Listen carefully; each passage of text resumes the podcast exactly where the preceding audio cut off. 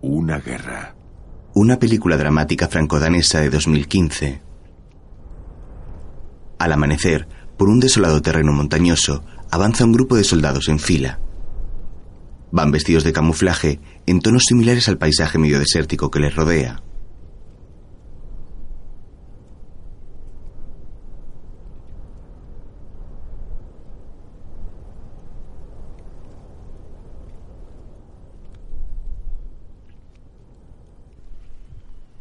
Aquí 2-5 informando. Estamos avanzando en fila india. 2000 al sur de Adam Khan Kalei. No hay movimiento. Cambio. Rastrean el camino con un detector de minas antipersona, mientras en el campamento base 6-0. Aquí 2-5. ¿Quién es el Dolly? Cambio. 2-5, aquí 6-0. El Dolly eres tú, eres tú. Cambio y corto. Está ahí arriba. Quiero un informe de situación de 3-5. 3-5, aquí 6-0. Cambio. En el terreno, los soldados llegan a un olivar y avanzan con cautela entre los árboles tras sortear una pequeña elevación que hace las veces de cercado. Todos llevan sus fusiles con mira telescópica.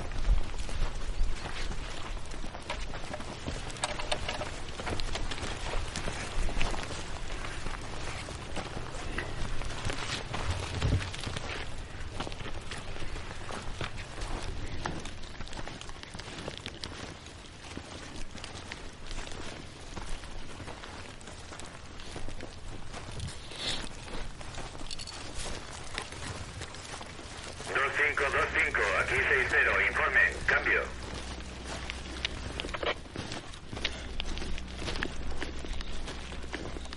Dos cinco, aquí ¡Al suelo!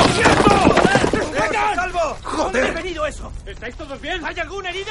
Anders está herido. Necesitamos un médico deprisa. ¡Anders! ¡Hay un herido! ¡Vamos! ¿Alguien lo ve? refuerzos! ¡Que venga un médico! ¡Necesitamos apoyo aéreo! Mientras, ¿Qué ha pasado? Son del 9-0.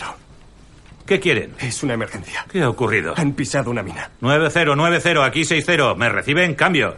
entre tanto, ¡Aguanta! ¡No, Anders. ¡Puede haber más más fuerte.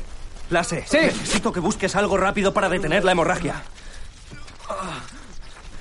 Hay que parar la ¡Limpiad hemorragia. ¿Vale? Trae gasas, vendas, lo que sea. Atención, atención. 6-0, aquí 2-5. chaval. Tranquilo. Solicitamos una evacuación inmediata. 14-10. Cambio. 3814. 6-0, recibido. Cambio y corto. 38, 14, 10.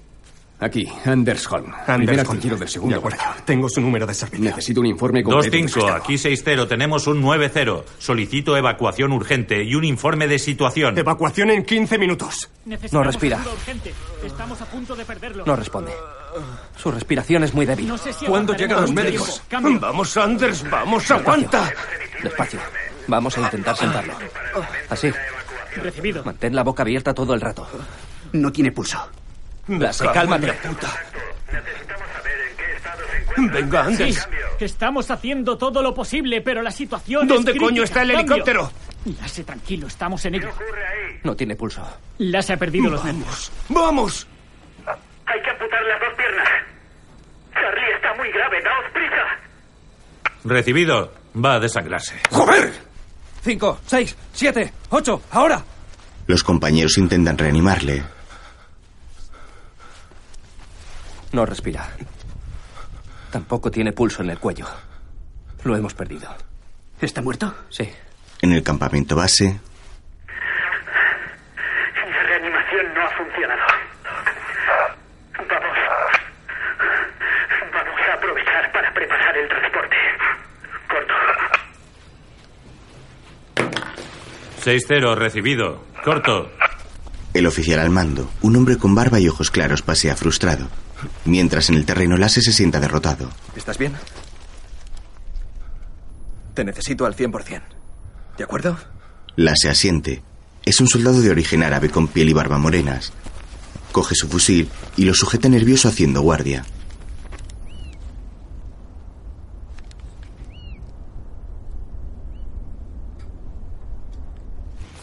Al atardecer, regresan a la base caminando con aire cansado. Atraviesan las defensas de entrada y el oficial al mando les contempla mientras se dirigen a los barracones.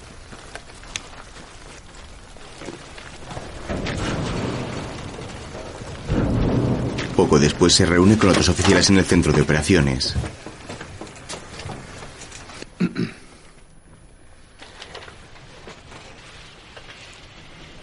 Seguramente ya lo sabéis, pero han confirmado la muerte de Anders al llegar a Bastión. ¿Cómo están nuestros hombres? Si le soy sincero, no están muy bien. Especialmente el segundo artillero, la sé. ¿Qué opinas? Nadie está bien. Vamos en pelotón y nos sentimos como blancos en movimiento. Los chicos están indefensos. No entienden para qué se les está haciendo patrullar. Espera, hay que ponerse en su lugar. Han perdido a un buen amigo. Creo que es perfectamente comprensible que se sientan frustrados. Lo que estoy diciendo es que parece que lo que hacemos tiene poco sentido. Hay que Escucha. centrarse. Hoy he visto desangrarse a uno de mis chicos. Tenía solo 21 años. Eso es lo que no tiene sentido. Pues claro que no. Salid a ver a vuestros hombres. Los oficiales obedecen.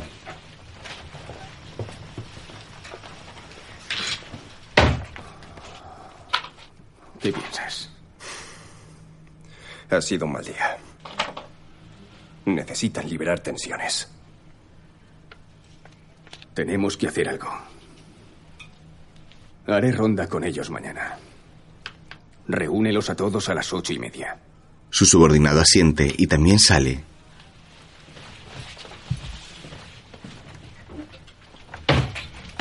El oficial se queda a solas con Nayib, otro militar.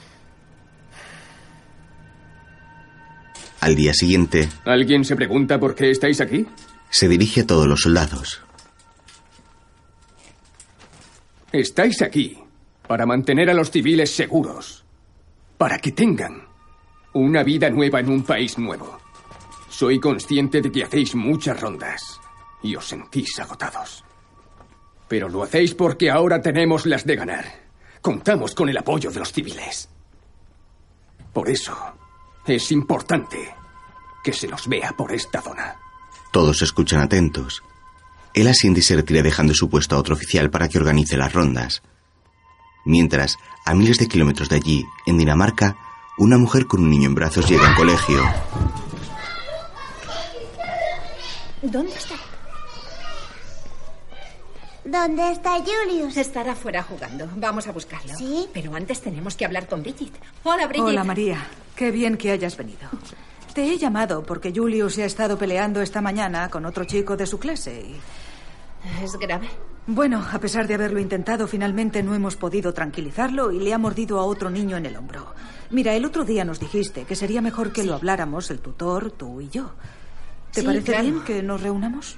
Buscaré un hueco para la reunión. Los viernes Sí, salgo sí, lo entiendo. a las tres en punto. Sí. Puedo estar aquí sobre las tres y media. ¿Está bien? Voy a mirar la agenda, a ver cómo lo tengo. Sí, gracias. Vuelvo enseguida. La profesora sale. Julius. Julius le ha mordido a otro niño. Sí, cariño. Pero eso no se hace. ¿Cuándo volvemos a casa? María observa por la ventana a su hijo Julius jugando al fútbol. Ahora que lo pienso, creo que será un poco difícil encontrar un hueco para reunirnos. De acuerdo. Los viernes son el No peor te- día de la semana. Luego María sale al patio.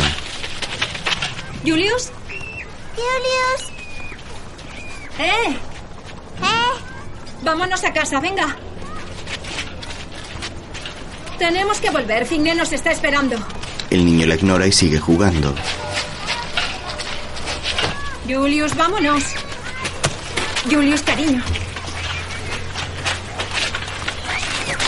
Julius. Julius, papá va a llamar por teléfono. La mujer entra en la pista de fútbol, le da una patada al balón y se lleva a Julius.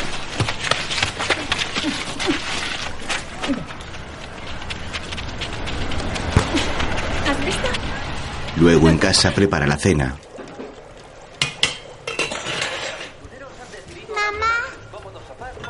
Mamá. ¿Cuánto es 8 más 8? Qué fácil. Tengo hambre. 16. ¿Cuándo vamos a cenar? Eres tonto.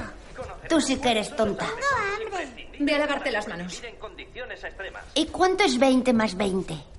40. Elio. Una bomba te revienta. ¿Por qué siempre tienes que estar tocándome las Ya está bien. Julius y su hermana mayor se pelean. Parad los dos. Apaga la tele y pon la mesa. La cena está en cinco minutos. Fine, Fine, no le hagas caso. Sé que tú tienes razón, ¿vale? Venga, a la mesa. Elliot, siéntate, vamos. Ven a la mesa a cenar.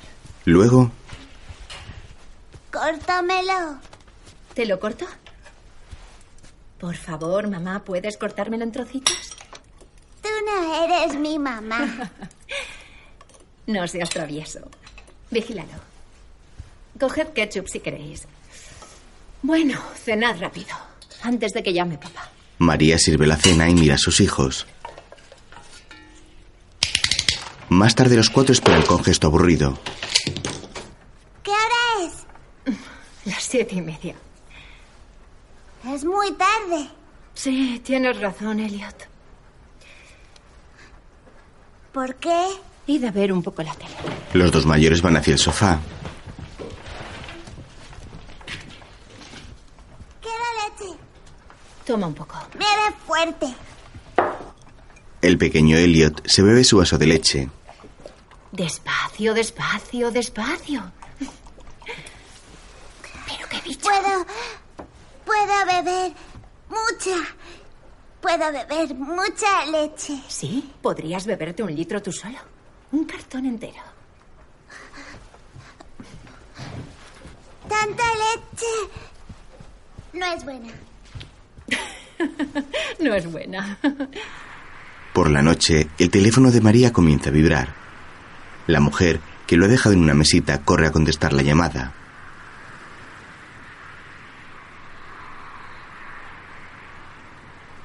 Va vestida solo con una camiseta. Para no despertar a los niños, que hace rato que duermen, se enrolla en una manta y sale al jardín trasero de la casa.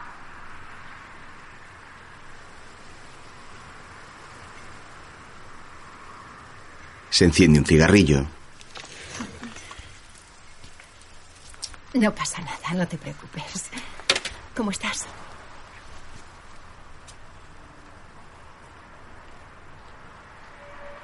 ¿Quién?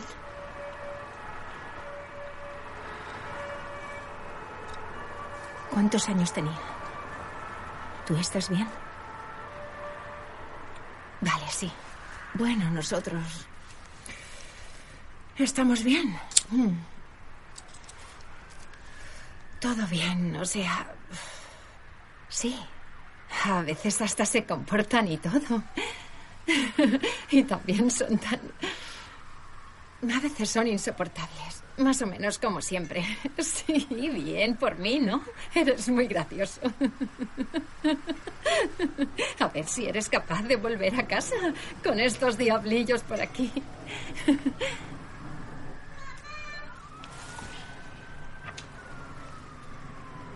Elliot se acaba de despertar. ¿Hablamos en un rato? Vale. Vale. Yo también a ti. Hasta pronto. Cuídate. Vale. Adiós. María apaga el cigarrillo y entra. Deja la manta y acude al cuarto de Elliot. Por la mañana, en Afganistán, el sol sale tras las montañas.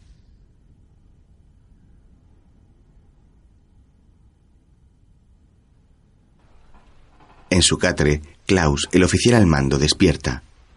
Se estira y permanece tumbado unos segundos.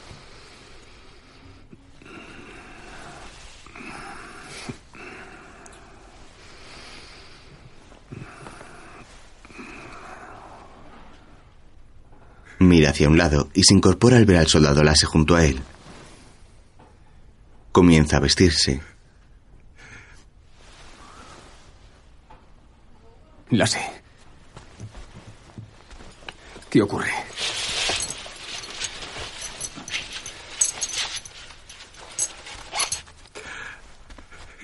Quiero ir a casa.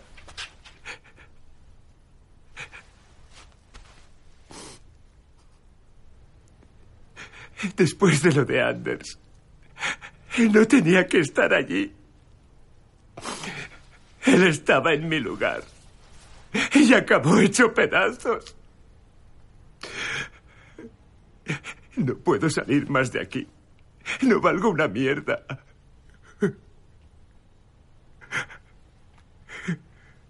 Klaus acerca una silla y se sienta frente a él frotándose la cara.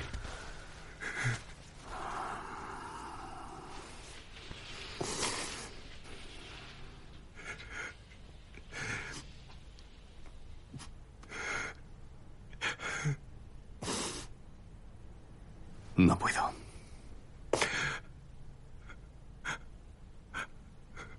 No puedo mandarte a casa.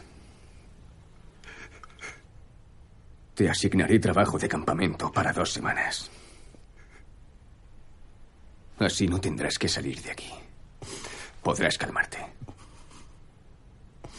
Y si sigues sin estar bien, volveremos a hablar. Lasse sigue llorando. Klaus le da un cigarrillo y se lo enciende. Lasse da una calada intentando serenarse y el oficial se echa hacia atrás en la silla mirándole preocupado.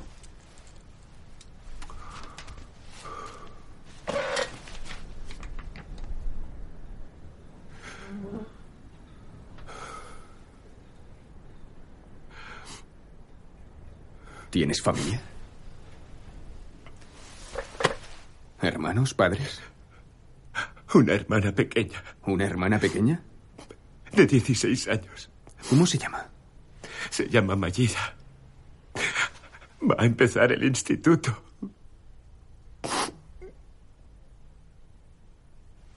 Joder. Klaus se levanta, va hacia su mesa y coge un teléfono. Se lo da a Lasse.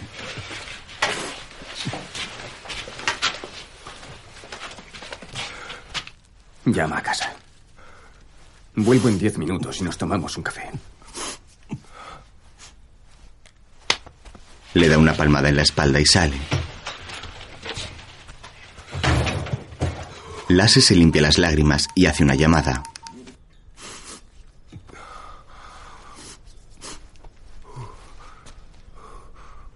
Hola. Soy yo. Hola. Más tarde la ronda de soldados llega a un poblado. Despejado. Varios niños afganos se acercan a ellos para estrecharles la mano.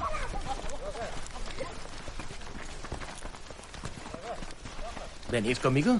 ¿No? Otro de los militares los rechaza nervioso. Largo, largo. Apartaos. Son solo niños, quieren jugar. Nos informan de que los blancos están por esta zona. ¿Lo has oído? Sí. Un soldado se acerca a unos hombres y habla con ellos.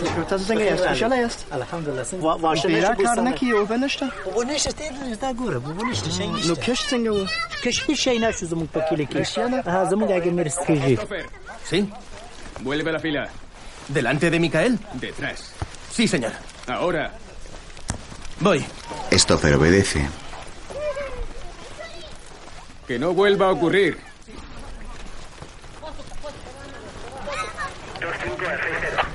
Aquí 2-5. Cambio. Entran en una de las casas de adobe para inspeccionarla.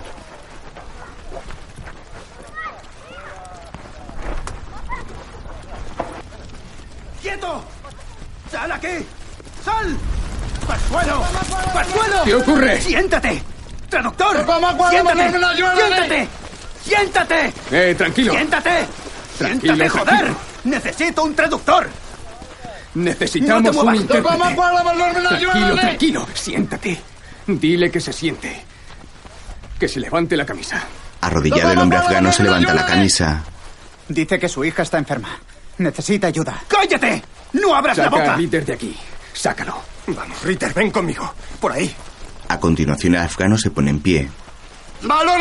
Su Eh, hija está. Mi Cálmate. hija está muy enferma. Ayúdenme, por favor. Tranquilo. ¿Dónde está su hija?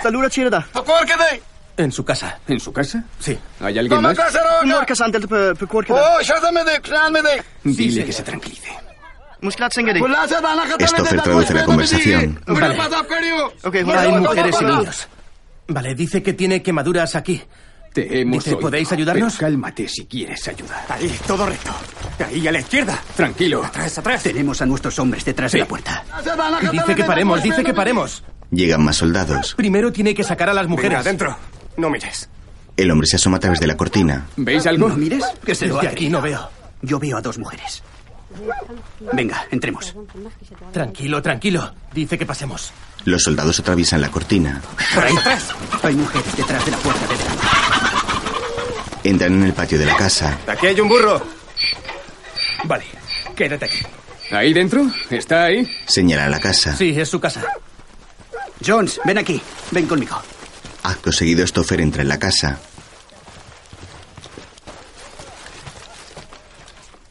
Confirmado.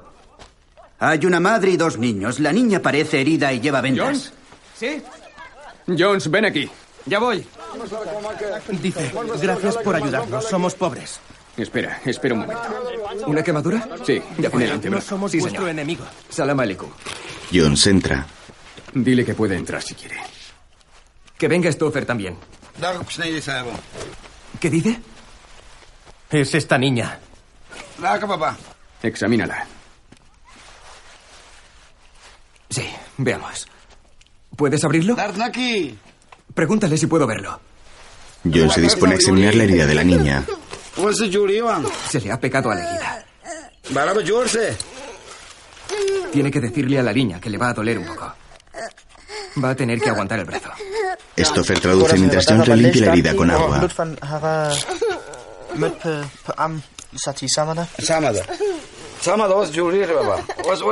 Sí, ya sé que? Eso es. Está muy infectado. Haz lo que puedas. Dile que solo podemos limpiar la herida con agua. Klaus observa a la niña mientras continúan limpiándole la herida. Y si no mejora, ¿qué hacemos? Le voy a poner gasas, pero tendrá que lavárselo con jabón a diario. El soldado le vende la herida mientras la niña solloza de dolor.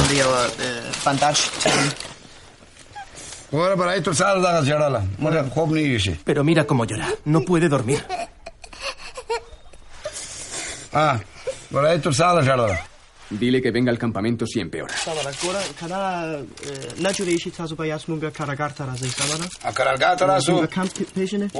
Menzi. Vale, dice que sabe dónde está. Muchas gracias. Luego ¿Dónde fuera? Aquí no hay talibán, solo hay buena gente. Dice que a veces vienen, pero están preocupados porque si nos vamos seguro que les invaden. ¿Cuándo vinieron por última vez? Cuando venís ellos se van.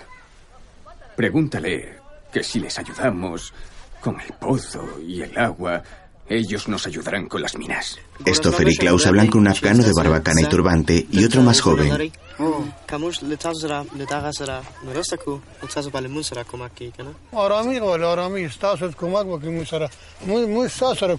Solo quieren vivir en paz. Los dos hombres se marchan, mientras un par de soldados enseñan a los niños afganos a volar una cometa.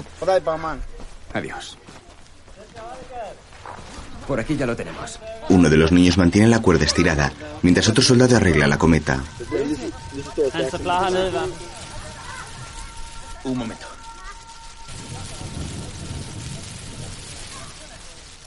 Ya está. ¿Preparado? ¿Listo? Arriba. El niño suelta la cometa que comienza a volar por los aires y Klaus la observa ascender cada vez más.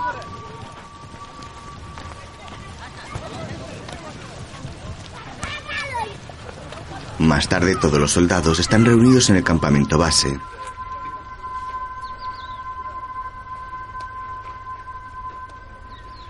¿Has visto lo que pone aquí? Cuando acabe todo esto, Las moscas se mueren de la cabeza.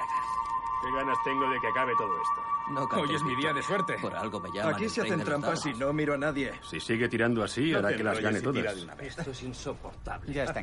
¿Podrás? ¿Cómo? Pesa mucho. Sí, espero que aguante bien. Algunos de ellos están jugando a las cartas, mientras otros dos entrenan press de banca. Apartado del resto, Klaus llama a su mujer por teléfono.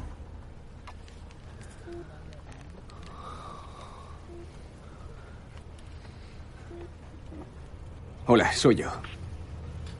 ¿Hola? ¿Hola? ¿Me oyes? Sí. Hola, cariño.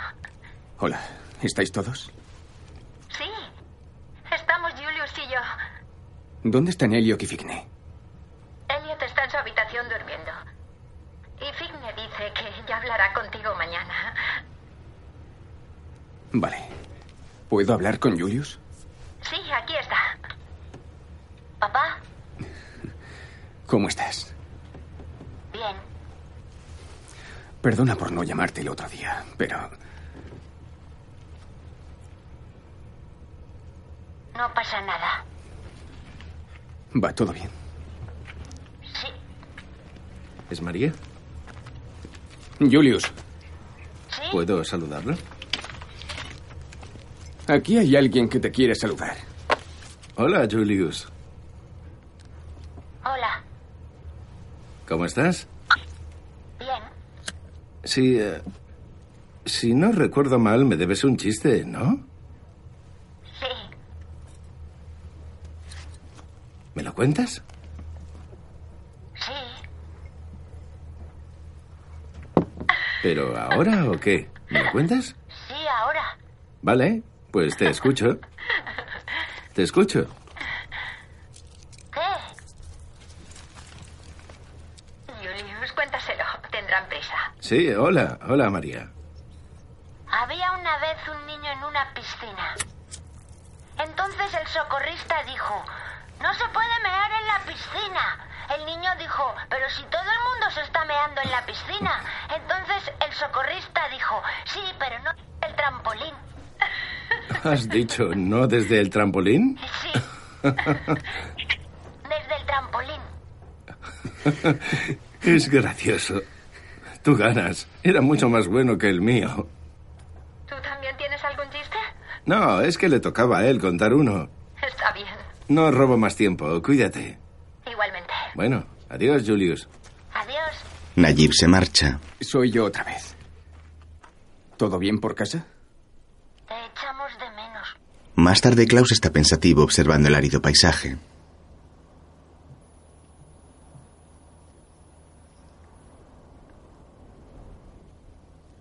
Después, en Dinamarca, María está con sus hijos en el coche y estaciona frente a la entrada del colegio. Pásalo bien. Vamos, baja. Mami, ¿me dejas que coja los, prisma- los prismáticos y apunte a la pared? Claro. Que te lo pases muy bien. Quiero jugar. No tenemos tiempo. Vamos. Mami, Compórtate. No quiero discutir contigo. Que te diviertas, ¿de acuerdo? Enfadada, María se baja del vehículo porque Julio se niega a salir. Entonces se acerca a su ventanilla. Oye, no hagas eso. ¿Por qué has cerrado la puerta? ¡Abre! ¡Abre! Julius. Tras forcejear con la puerta cerrada, María vuelve a subir al coche. Te lo he pedido a buenas. No puedo dejar a Elliot solo. Vamos. Fuera. Sal. Ante la negativa de su hijo, la mujer vuelve a bajar del vehículo y finalmente logra abrir la puerta del copiloto. No. Se acabó. Sal. Elliot, espérame aquí dentro. Vamos. A continuación, María lleva a Julius hacia el colegio. En Afganistán, Ritter limpia la tierra en busca de objetos. He encontrado un equipo de control remoto. Está bien, no es necesario confirmar. De acuerdo. Retírate con cuidado. Ya voy. Acto seguido, otro soldado se acerca a la granada y regresa al lado del comandante. Ahí está. Un vistazo. ¿Dónde está? Ahí. Se puede ver la antena. La veo. Parece una granada de 105 milímetros. Buen trabajo. Sí. Mantened la posición un poco más atrás. Sí, señor. Mantengan la posición. De acuerdo. Nos están llegando avisos de presencia enemiga a poca distancia. Justo al lado de los niños, en la carretera, hay una granada grande con un teléfono móvil, un equipo de control remoto. Hasta que no sepamos lo que vamos a hacer, no informaré al centro táctico. La amenaza no parece muy grande. Hay niñas a unos 20 metros de la carretera. Mientras estén aquí, no pasará nada. Carnicero. ¿Qué? Hotel 15, aquí 65. Vengan a mi posición. Klaus le devuelve el walkie-talkie. Estamos llegando. Recibido. ¿Cuál es nuestra mejor posición? En esa roca de ahí arriba. ¿Esa de ahí? Sí. Carnicero y yo iremos contigo. De acuerdo. Poco después, uno de los soldados dibuja el mapa del terreno en una libreta. Mientras tanto, Klaus y Carnicero están escondidos detrás de una roca. 6-5 Oscar. Aquí 6-0. Esperamos tener luz verde en esta zona en eh, 3-0 Mike. Cambio. 6-5, Oscar, recibido. Mantenemos posición para vigilar el explosivo. 6-5, papá tiene a Hotel 1-5 en posición. Esperamos nuevas órdenes. Cambio. Aquí 6-0. Recibido. Cambio y corto. Vamos. En otra parte del terreno, Lasse y otro soldado están camuflados observando los alrededores con prismáticos.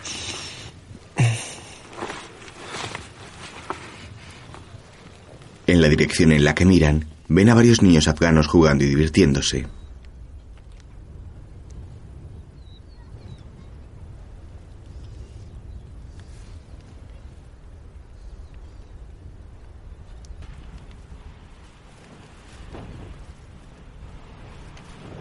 ¿Lo oyes?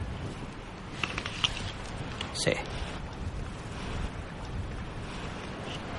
Es un motor en marcha. Sí. Ahí está. Lasse divisa una motocicleta por la carretera. Ah, 6-5. Hotel 1-5, cambio. 6-5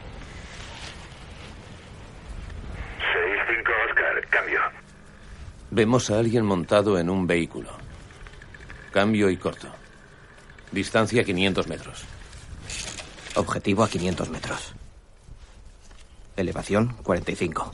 Lo tengo a tiro. Un soldado llamado Marius apunta con el rifle. Confirmamos que lleva un rifle. Cambio. Esperan órdenes.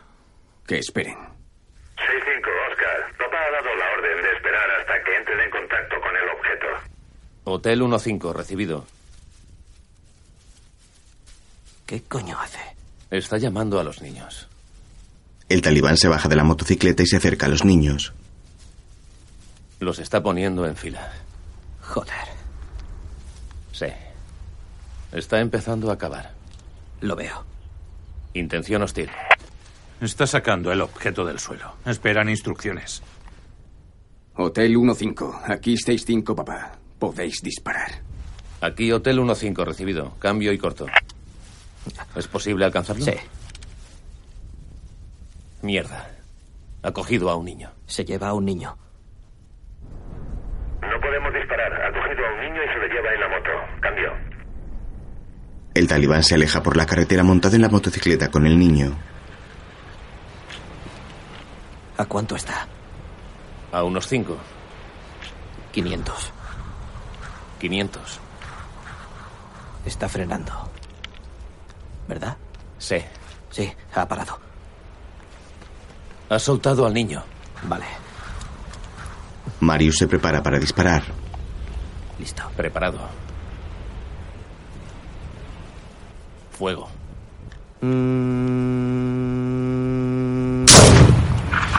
Ha caído. Listo para continuar. Listo para continuar. Elevación 67. Elevación 67. 5 a la derecha. 5 a la derecha. Listo. El talibán aún se mueve. Fuego.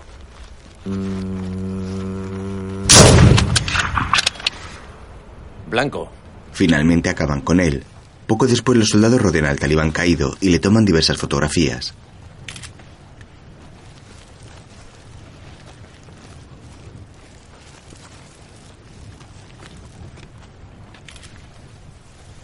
Marius, ¿cómo le escribirás a tu hijo que has matado a un barbudo? No sé. ¿Con B de Bank? ¿Con F de fiambre? De nuevo en Dinamarca, en casa de los Pedersen. ¿Sabes qué es esto, Elliot? ¿Sabes lo que es? Un tiburón. Sí.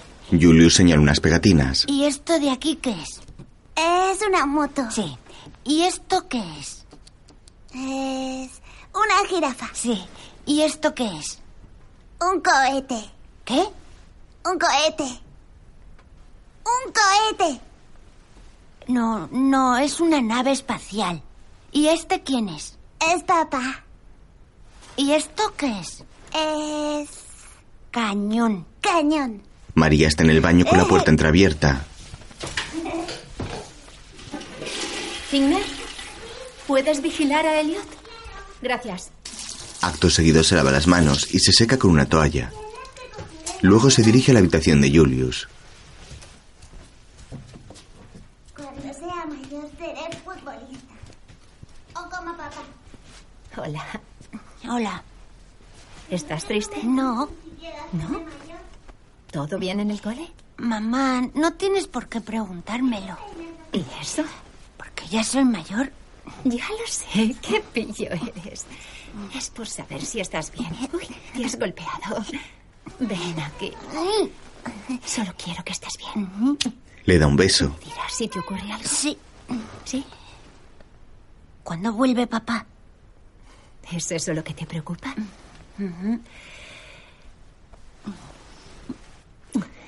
Volverá en tres meses. No es tanto tiempo. ¿Me das un abrazo? ¿Qué tengo que hacer para que me des un abrazo? ¿Cómo? ¿Qué se ha comido? ¡Mamá! ¿Cuántas te has tragado? Elliot, abre la boca. Venga, abre. Después María llega al hospital con sus hijos. Hola. Hola. ¿Es Elliot? Sí. Lo esperan en la habitación 6. Fine. Coge esto y ve a la sala de espera. Volveré enseguida. Vigila, Julius. Le entrega un iPad a Figne y luego entra en la consulta del médico. Me han informado de que ha tragado paracetamol. ¿Es así? Sí, ha vomitado un poco, pero no sé muy bien cuántas pastillas se habrá tragado. De acuerdo. Tranquilo. Ahora voy a ponerte un apósito en el pecho. Le haremos una endoscopia para comprobar en qué estado se encuentra. También le vamos a dar acetilcisteína y carbón activado para la intoxicación. Quiero que venga mi papá. Tarde, cariño. Mira, Elliot. Te vamos a tener que poner esto en la boca. Será un poco incómodo durante un momentito. Pero es necesario para sacarte las pastillas. No pasa nada, cariño. Te vamos a poner esto en la barriguita. Voy a quitarte el chupete. No te asustes si es incómodo. Mamá estará aquí contigo. Tranquilo. Póngase aquí, por favor. Te vas a poner. Vale, Elliot. Ahora es importante que estés completamente quieto y con la boca abierta. Abre la boca y Solo succiona. será un momento. estás haciendo muy bien. Sí, vamos allá. Mira cuántas luces hay aquí. Ya casi está. No te muevas. Tranquilo. Qué guapa es tu mamá. Seguro que te portas muy bien en el cole. Qué valiente. Le aspiran el contenido del estómago. Luego te daré un regalito. A María se le caen las lágrimas por la situación. Al rato llegan a la sala de espera. A ver si podemos despertarlas. Eh, ¿Figne? Despiertan a Figne y María le pone la chaqueta a Julius.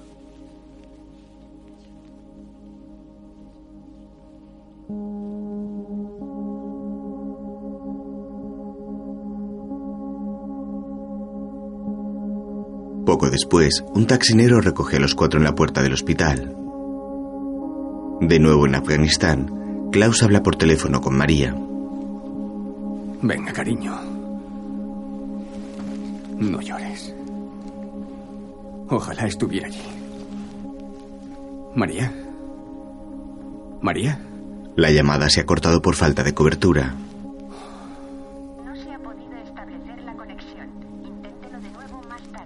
Después, en el despacho del campamento, Entro con cinco. Klaus y Nayib están jugando a los dados. Nayib fuma un cigarrillo mientras observa el rostro cansado del comandante.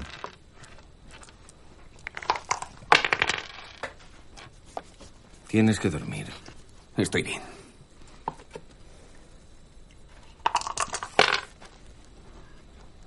Tienes mucha carga. Ya. ¿Cuándo dejarás de hacer ronda? 24, full. Ambos continúan jugando mientras Klaus fuma un cigarrillo.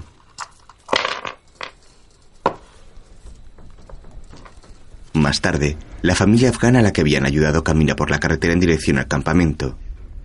Dos soldados con prismáticos los divisan acercándose. Mira eso. Tras observarlos, le devuelve los prismáticos a su compañero. Toma, voy a informar a 3-5. De acuerdo. 3-5, aquí la puerta principal. Se aproximan civiles. Cambio. Recibido. Acto la familia de la niña herida llega al campamento y uno de los soldados abre la puerta. Iré por la izquierda. Bien. Los soldados cachean al padre en busca de posibles armas y luego los dejan pasar. 6-0, aquí 3-5. Los cuatro civiles están en Londres. Les hemos registrado. Están ahora con el intérprete. Cambio y corto. Lars, cierra la puerta. Comandante Sartil, Hamuru Saroku. چې طالبانو فضاوي ډېر فضاب کړی و. Vale. Dice que han hablado con nuestro comandante. Si los talibanes le metían en algún lío, les prometió que les ayudaría. Entiendo. 6-0, aquí 3-5. Hasta aquí ha llegado un civil afgano de unos 60 o Assalamu alaikum. 65 años que dice que conoce al comandante. Supongo que se referirá a Klaus. Mientras el padre habla con una soldado rubia, Klaus se acerca a ellos y los saluda. vamos, salimos a salimos. A continuación el comandante le coloca la sandalia al niño pequeño que se aleja de ellos.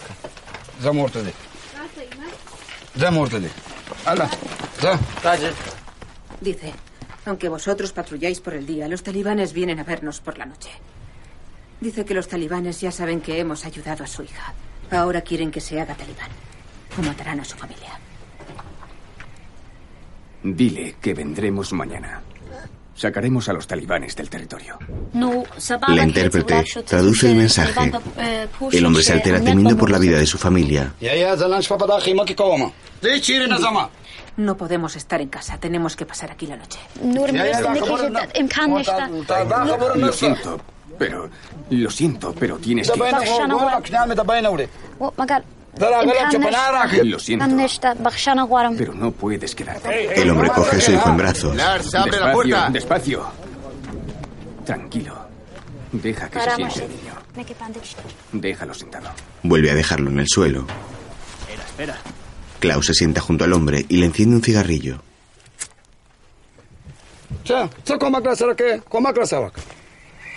Tengo hijos también. Entiendo tu situación. Pero si quieres ayuda, tienes que marcharte.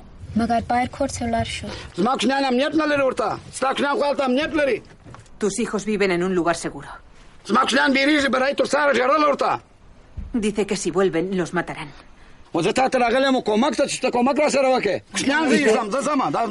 Dice, quédate a mis hijos y yo me iré. Los van a matar. Y Mañana nosotros estaremos allí igualmente. Silencio.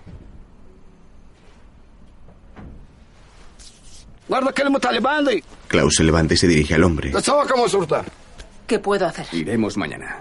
Aseguraremos el perímetro y sacaremos a los talibanes. Te protegeremos a ti y protegeremos a tu familia. Tienes mi palabra. Ritter, abre la puerta.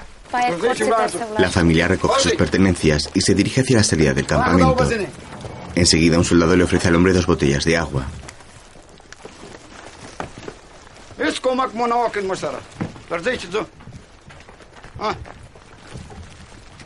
Cuando salen, los soldados cierran la puerta y Klaus se aleja preocupado.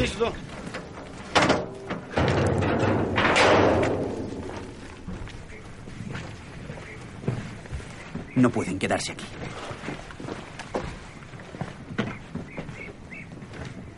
Más tarde, todos los soldados están reunidos. Están todos. Puedes empezar. Ha habido pocos incidentes últimamente en la zona de operaciones. Suponemos que están esperando a saber qué estamos haciendo aquí.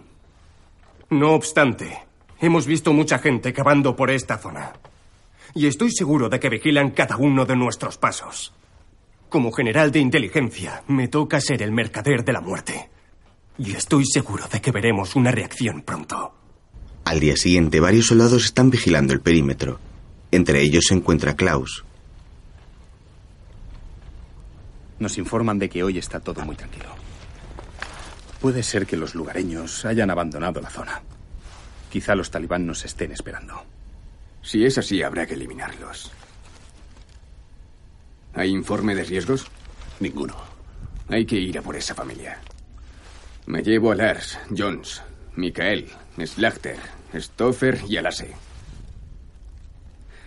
Vamos al recinto número 3 antes de socorrer a la familia. Tú continúa hacia la otra parte y cúbrenos desde ahí. De acuerdo. Escucha. Primero bajaremos hasta el pozo.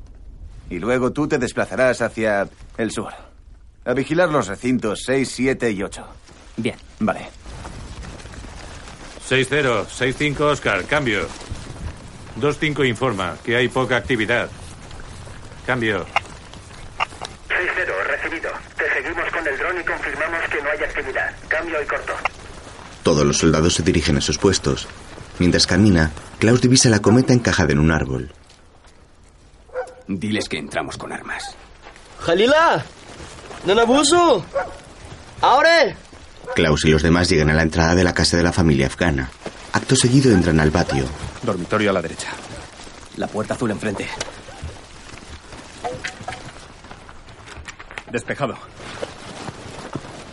Vigilo la puerta azul. Tras explorar el exterior, se dirigen a la puerta de entrada. Al entrar en la casa y enfocar con la linterna, se encuentran a toda la familia muerta. El padre está tumbado sobre el suelo, la madre en un rincón, mientras que los pies de los niños sobresalen entre la manta que los cubre. Joder. Mierda. Klaus observa la escena sintiéndose culpable, mientras las moscas rondan ya los pies de la niña.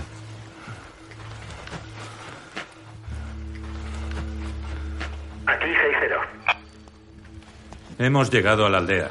Hemos localizado a la familia a la que ayudamos ayer. Están todos muertos. Afectado por la situación, Lasse sale de la casa y se arrodilla sobre el suelo. A continuación, analizan los cadáveres con detenimiento mientras toman fotografías. Al niño le han disparado en la cabeza. A la niña le han disparado dos o tres veces en el pecho y en el cuello. La madre tiene un tiro en la cara. Lasse sigue en la puerta muy angustiado. Llevad a la SEA 25. No debería estar aquí. Sí. Nos reuniremos cuando hayamos acabado. La sé. La sé. Vamos. Klaus levanta la asa del suelo y ambos salen del recinto. Mírame. Eh, ¿Te encuentras bien? Aquí 6-0, cambio. Estaremos aquí unos cinco minutos y luego volveremos a Londres. Confirmen. Cambio. Aquí 6-0, y corto. 6-0. 6-5, Oscar. ¡Ponte a cubierto! De repente todos los soldados se ponen a cubierto al escuchar una explosión. ¡Vamos, vamos! ¿Qué ocurre? ¿Veis algo? ¡Nada! 2-5 nos está cubriendo. ¿Qué dice el 2-5? 2-5, aquí 6-5, Oscar. ¿Alguien ve algo? ¡No vemos nada! ¡Viene desde la izquierda! 2-5 no puede ver nada. 2-5 no puede ver nada. Creo que el sonido viene del recinto 6. Por allí no hay nada. ¡Klaus! ¡Le han dado al ase! Klaus se acerca a Carnicero. ¿Cuál es la posición? Estoy en el pozo. Está en el pozo. 6-5, Oscar está de camino. Klaus corre hacia la puerta del patio. ¡Micael! ¡Le han dado en el cuello! ¡Necesito ayuda! Apoyado en una roca, uno de los soldados comienza a disparar a los enemigos mientras Klaus acude en busca del ase. ¿Dónde le han dado? En el cuello. Ya tiene heridas de entrada y de salida. Lase, mírame. Te pondrás bien, ¿vale? Vamos a llevarlo para allá. Vamos. Micael, cúbrenos. De acuerdo. ¡Vamos! En medio del tiroteo, Micael continúa disparando mientras Klaus se lleva las arrastras para intentar ponerlo a cubierto. ¡Carnicero! John, ¿dónde lo quieres? Aquí, aquí. ¿Qué ha ocurrido? ¿Dónde le han dado? Apriétale la herida. 2-5, aquí 6-5. Enviadnos un informe de situación. ¿Me recibís? Cambio. Aquí 2-5. ¡Stoffer! Los disparos vienen de todas partes. No vemos nada. Ya te tengo. Aguantadle la cabeza. Lassie, escúchame. Vamos a cortarte la camisa para que Jones pueda verte. ¿De acuerdo? Lassie, te tengo. ¿Es que no vienen a evacuarlo o qué? ¡Micael! ¡Os recibo! ¡Cambio! ¿Dónde pueden estar? En el campo del norte de la aldea. 2-5, aquí 6-5. Hay que despejar un punto de evacuación. ¡Vamos! 2-5, estamos ocupados. Jones presiona la herida del ase. Te tengo, Lase. Te voy a mantener vivo y preparado. ¡Necesitamos que nos evacúen de una puta vez!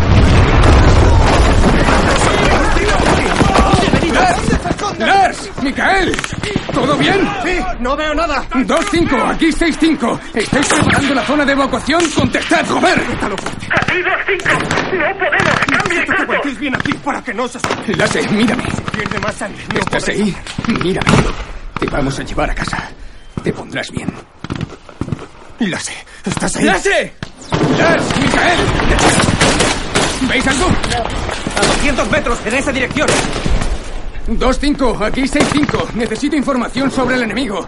Vamos, joder, cambio. ¡No tenemos información concreta! ¡Están al oeste! ¿En dirección oeste? El comandante extrae su mapa y lo mira. ¿Dónde coño están? Lars, sé. Estoy detrás de ti. ¿Ves algo? No vemos Negativo, Micael. ¿Ves algo? Negativo, igual que la... Un fuerte disparo alcanza el muro del recinto. Estoy bien, Micael. ¿Cuándo vienen a rescatarnos? Yo también. ¡Slacter! ¡Esto es grave!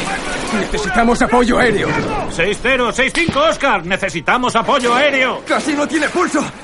Está empeorando. Verificando coordenadas del recinto 6. ¿Recinto 6? Sí. De acuerdo, de acuerdo. Lase. ¿Qué le ocurre, John? Mira hacia arriba. Lase. Lase. Lase, míranos. No nos darán apoyo aéreo a menos que tengamos identificación del enemigo. El centro táctico quiere que Hay verifiquemos. que sacar a Lars de aquí. Pero 7-5 quiere saber quién está allí. Me importa una mierda quién esté allí. A mí no me lo digas. Díselo a 7-5. Diles que sé quién hay allí. Hay que largarse. Lase. Lase. Hemos identificado enemigos en el recinto 6. Repito, enemigos en el recinto 6. ¡Rápido, joder! Lase. 0-2 Mike. 0-2 Pero Mike. Mike, ayuda aérea. Jones, vamos allá. Vamos. Uno. Lase, mírame. Dos. Y tres. Mírame. Eso es. Así. Ha vuelto. ¡Ataque inminente en 1-5! ¡Cierra! Todos se colocan encima de Lase para cubrirlo de los posibles disparos. Dos. Uno.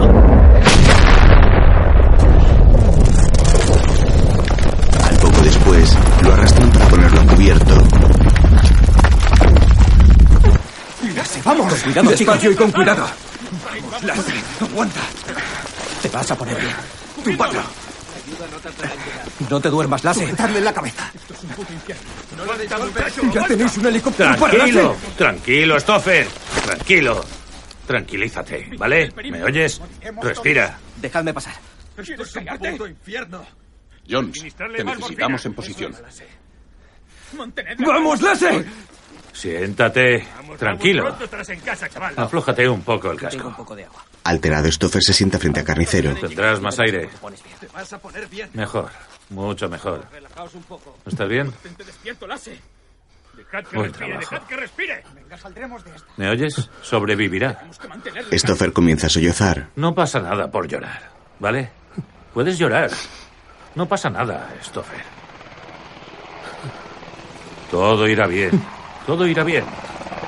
Tranquilo. Al rato, algunos soldados huyen hacia el helicóptero de rescate con Lase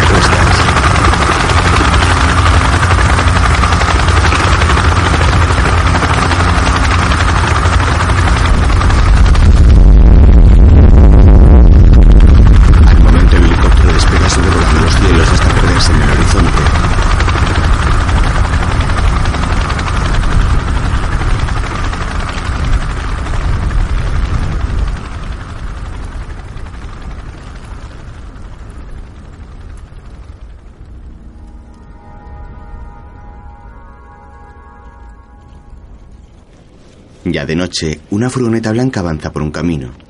En ella se encuentran unos hombres afganos. Llega hasta un puesto de control que han establecido los soldados. ¡Alto! ¡Alto! ¡Fuera del coche! ¡Fuera! Puede que haya algo. Voy a la otra parte. Uno se ha encerrado en el coche. Puedo verlo por el parabrisas. Uno de los soldados lo fuerza a salir. Sal del coche. Sal. Sal. Vamos. Sal del coche, venga. Klaus y Carnicero observan la escena. ¡Al suelo! ¡Al suelo! Tumban al hombre en el suelo. Lo tengo controlado. Quédate tumbado. Tumbado. Tranquilo todo el mundo. Mientras tanto, otro soldado está registrando el vehículo. No te va a pasar nada. Tú tranquilo. 50% del coche. De acuerdo. Carnicero, 50% registrado. De acuerdo. Quieto, no te muevas. Le quitan un móvil al hombre tumbado. Micael, tenemos un móvil. De acuerdo. Buen trabajo, chicos. Que Micael se encargue de enviar el último informe. Cuando terminemos, que se suban al vehículo y que se dirijan hacia el norte. De acuerdo. Mientras les toman fotografías, Klaus observa la escena. Vas a hacer lo que yo te diga. Ni se te ocurra jugármela. ¿Me oyes? El dron lo seguirá al norte. Karim. El móvil está limpio. Los liberamos en 02. De acuerdo. Arriba, poneos de pie. Os vais a casa. Vamos. Recibido. Les vamos a soltar, así que sígueles la pista.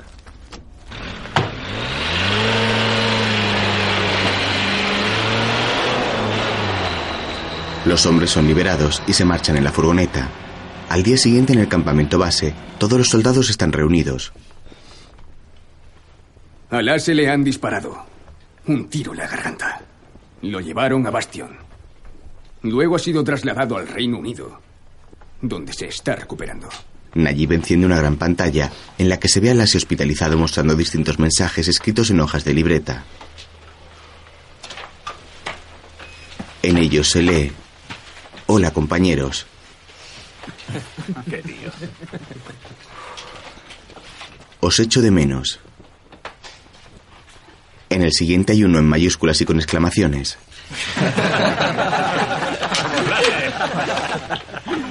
Después se lee, no puedo comer.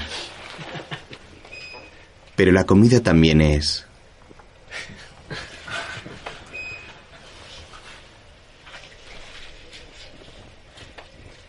Una mierda.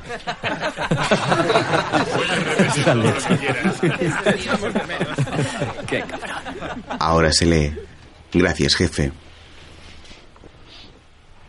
Sé que tú me has salvado la vida.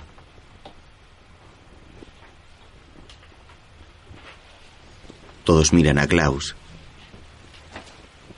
En la siguiente hoja se lee, Cuidaos unos a otros.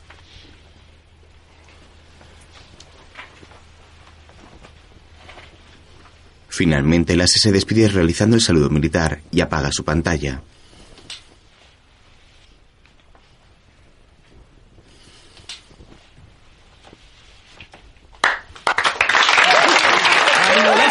¡Vuelve pronto!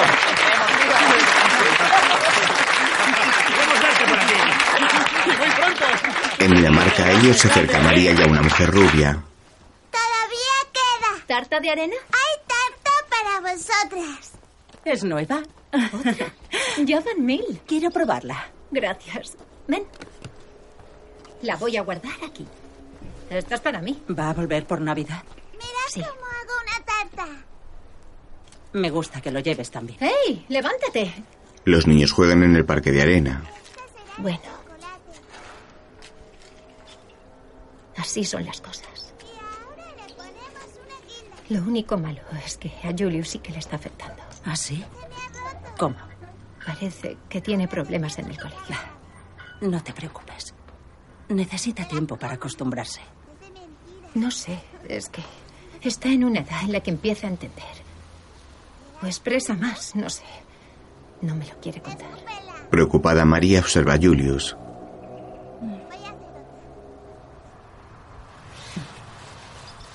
Anímate. La mujer rubia le da un beso en la mano a María y se la toma con firmeza. Mientras Julius se balancea en un columpio con aire aburrido. Entre tanto, en el campamento base, ¿Has oído que los chicos han hecho un trato con los lugareños? Les han comprado una cabra. Se llama Preven. Klaus se queda pensativo. ¿Dónde está? La han dejado encerrada muy cerca de donde duermo. Klaus. Habrá más carne en una pastilla de caldo. Klaus. Sí. ¿Tienes un momento? ¿Ahora? Sí. Diez minutos. De acuerdo. Klaus siguen allí fuera de la tienda. ¿Qué pasa? Ha venido el comandante. Te espera en el despacho. ¿Qué ocurre? No lo sé.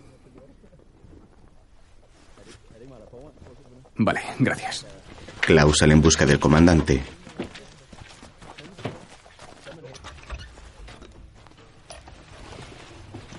Hola, Klaus.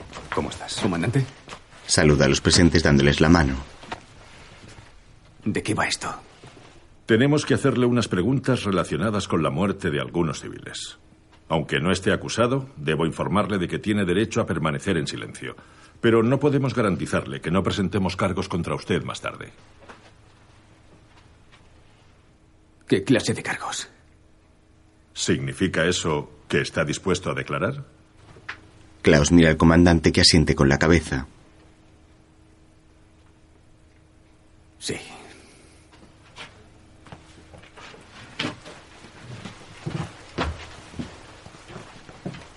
Todos salen del despacho a excepción de Klaus y el militar que le interroga. ¿Qué quiere saber?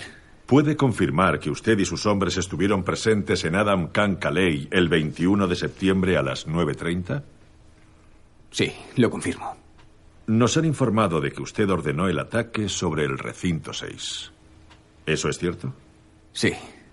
El enemigo nos atacaba en ese momento. ¿El enemigo se encontraba en el recinto 6? Sí. Por eso pedimos ayuda. Por la noche, Klaus observa a Najib y a varios soldados siendo interrogados en la tienda.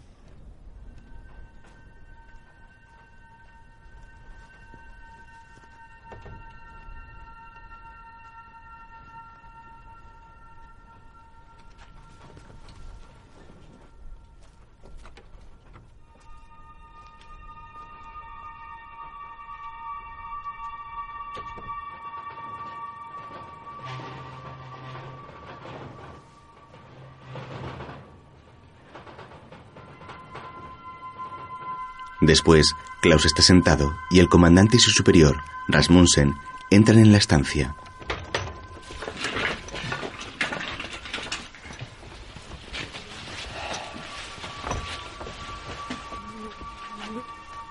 Está acusado de bombardear una zona civil y de causar la muerte de 11 civiles. ¿Qué significa? Significa que se marcha a casa, Klaus. Se queda pensativo. Más tarde guarda sus pertenencias en una bolsa de viaje. Se cuelga el rifle en el cinturón y le da la vuelta a la habitación para comprobar si se deja algo.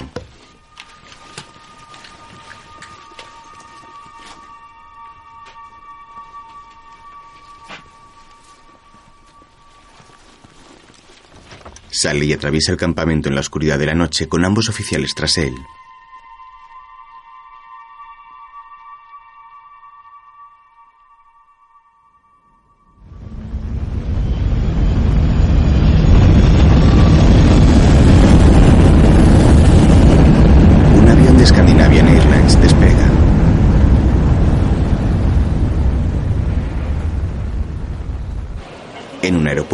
Espera sentada una chica. Un hombre trabaja. Una pareja camina arrastrando maletas y un trabajador limpia el suelo. Julius corre detrás de su madre, que tira de un carrito al lado de Figne.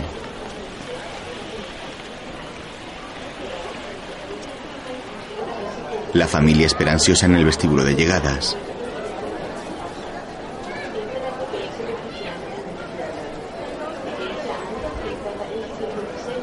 Se abre la puerta y comienza a salir gente. Ahí está. Yo lo abrazo primero. Klaus llega al final del pasillo y los niños salen corriendo para encontrarse con él.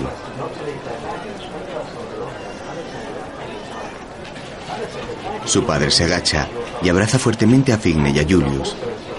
Les besa.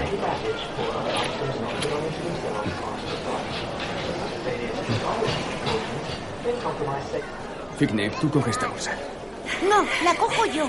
Ya soy un hombre. ¿Puedo llevarla? ¿Seguro? Sí. De acuerdo. La bolsa es demasiado pesada. No puedo. Pensaba que ya eras un hombre. Claro que soy un hombre. Klaus abraza y besa a su mujer. ¿Qué habrá dentro? Vamos, la llevo yo. La coge y avanzan todos juntos hacia la salida. Luego, Ahora cogemos la gris y ponemos una blanca a cada lado. Klaus juega con los niños. Gracias. Ya está. Tú, tú. Ah, aquí hay otra. ¿Y aquí cuál ponemos? Esas. Esas de ahí. ¿Te gustan? Bien, ahora las otras. María los observa con ternura y se acerca a ellos. ¿Está dormido? Sí. No estoy dormido. Tú no, Elliot. A ver, ahora necesitamos una naranja aquí y otra aquí. Mirad, Montan vehículos de juguete. ya casi lo tengo. ¿Puedo ver el vuestro? Ya casi está. Pero qué pillo. Qué tonto eres. Más tarde, Klaus, todavía con el uniforme militar, fuma un cigarrillo en el patio. Aparece su mujer, se pone frente a él y le besa en los labios.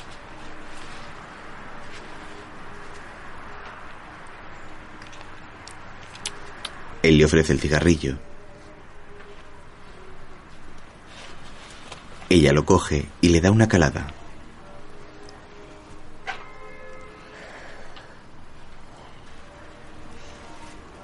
Se acerca a él y le abraza apoyándose en su pecho.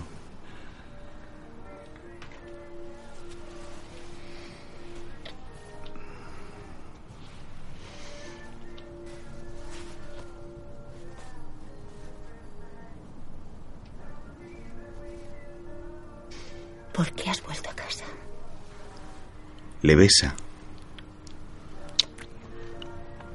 Juntan sus frentes y se miran.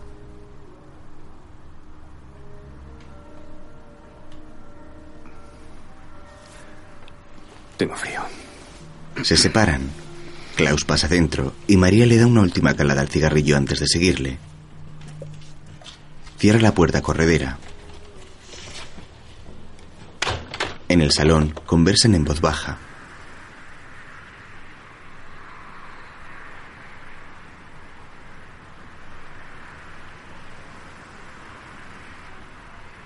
Seré sincero. Ha ocurrido algo. Nuestra misión era proteger a una familia. María mira al suelo.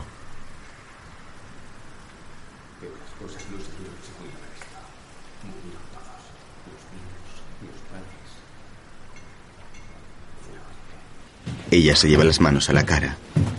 Al día siguiente la pareja sube unas escaleras siguiendo a una secretaria. Pasan a un despacho y se sientan. He recibido los documentos pertinentes. Las declaraciones de sus hombres, el vídeo de la cámara de su casco de cuando ordenó el ataque realizado en el recinto 6 y algunas fotos más. ¿Qué fotos? No es importante. La verdad es que dudo que sean auténticas, por eso posiblemente las descartaré, porque ni sabemos quién las hizo, ni si se hicieron realmente en la escena de lo ocurrido. Se dice que usted ordenó bombardear una zona de civiles sin tener identificación del enemigo. ¿Identificación?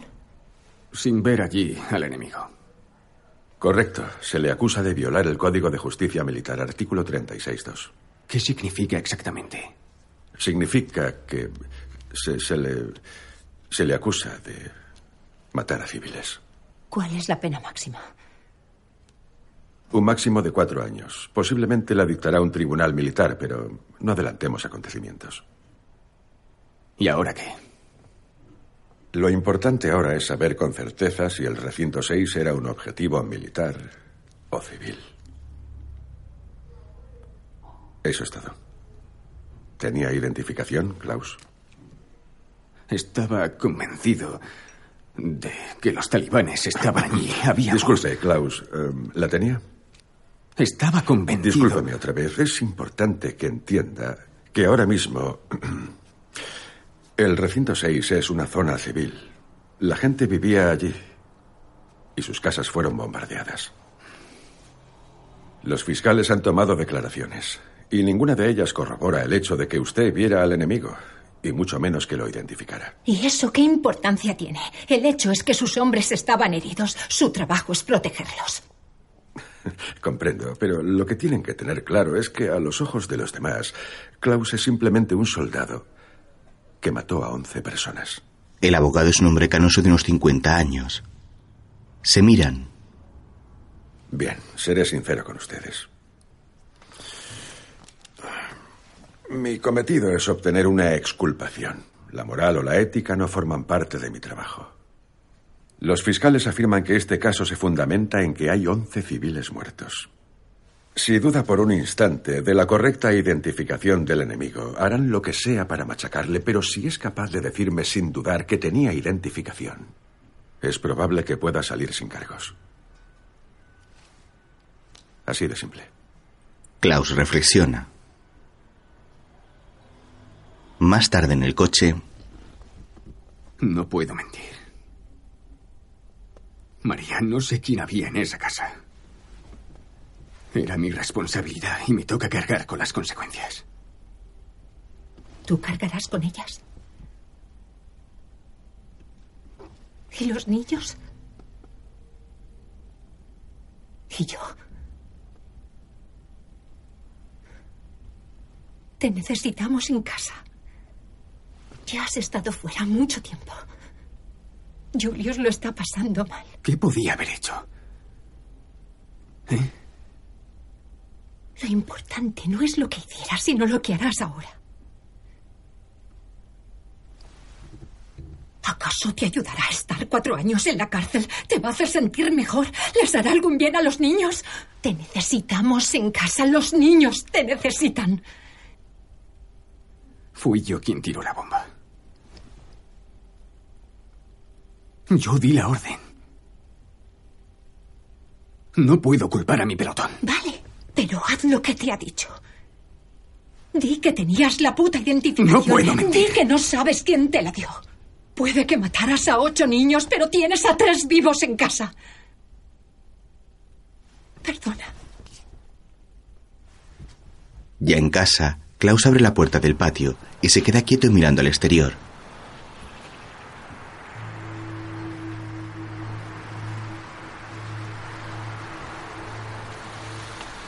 Se sienta en una silla y enciende un cigarro. Se sube la cremallera de la sudadera y bebe una taza de café.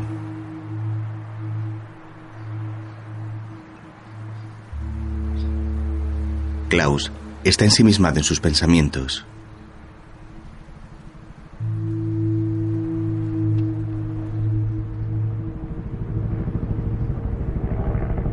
En la lejanía, ve un helicóptero volando.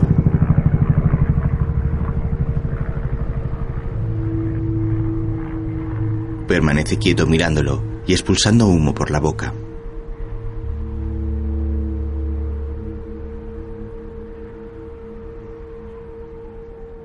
Luego, en el coche, pasan por delante de los juzgados, donde hay aparcada una furgoneta de la televisión y varios reporteros esperando en la puerta. Klaus mira por la ventanilla.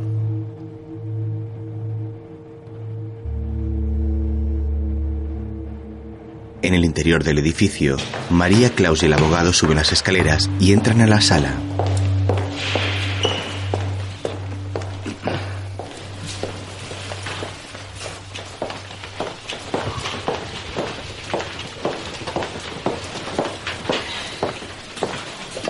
Klaus, venga conmigo. María, siéntese ahí.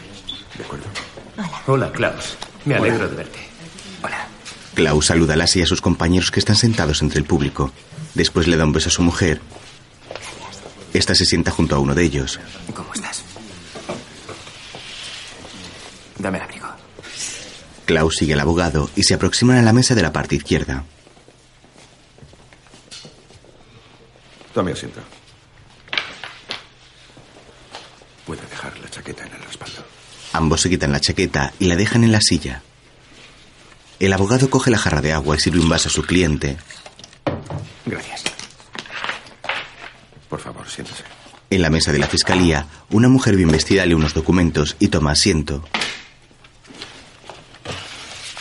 Recuerde lo que hemos hablado. Si el asunto se pone muy difícil, míreme y respire. ¿Vale? ¿Lo ha entendido? Sí. ¿De acuerdo? Klaus mira hacia su mujer entre el público y ésta le devuelve la mirada apretando los labios y sonriendo levemente.